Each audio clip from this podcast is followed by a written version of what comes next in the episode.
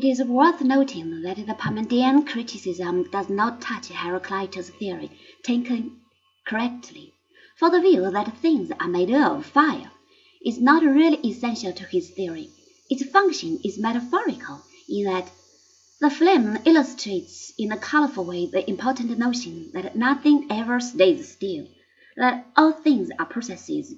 How a statement like it is and is not must be construed in Heraclitus was explained earlier.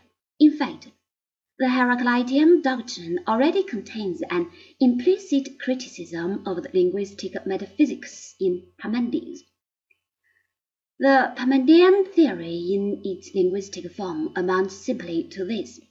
When you think or speak, you think or speak of something. It follows that there must be independent external things to think and speak about.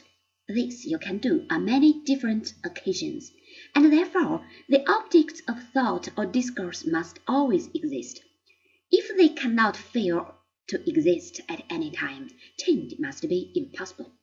What Parmenides overlooked is that, on his view, he could never deny anything, since this would involve him in seeing what is not. But if this was so, then he could never assert anything either, and thus all discourse, all speech, all thought would be impossible. Nothing survives except it is an empty formula of identity. Nevertheless, the theory brings out the important point that if we can use a word intelligibly, it must have some meaning, and what it means must exist in some sense or other. The paradox is removed if we remember Heraclitus. When the matter is made sufficiently explicit, we find that no one ever really says that it is not, but rather that it is not of a certain kind.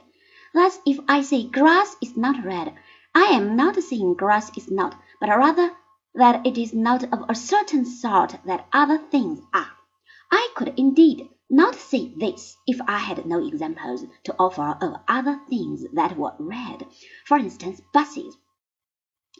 The Heraclitean point is that what is red now may be green tomorrow. You might put a coat of green on a red bus. This raises the general question of the conditions under which words are meaningful which is too big an issue to be treated here. However, Parmenides' denial of change lies at the origin of all subsequent theories of materialism. The it to which he attributes existence is what came later to be called substance, the invariable and indestructible stuff of which materialists say all things are made up.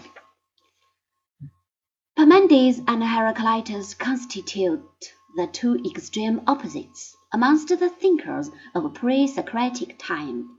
It is worth noting that, besides Plato, the atomists produced syntheses of these two opposing points of view.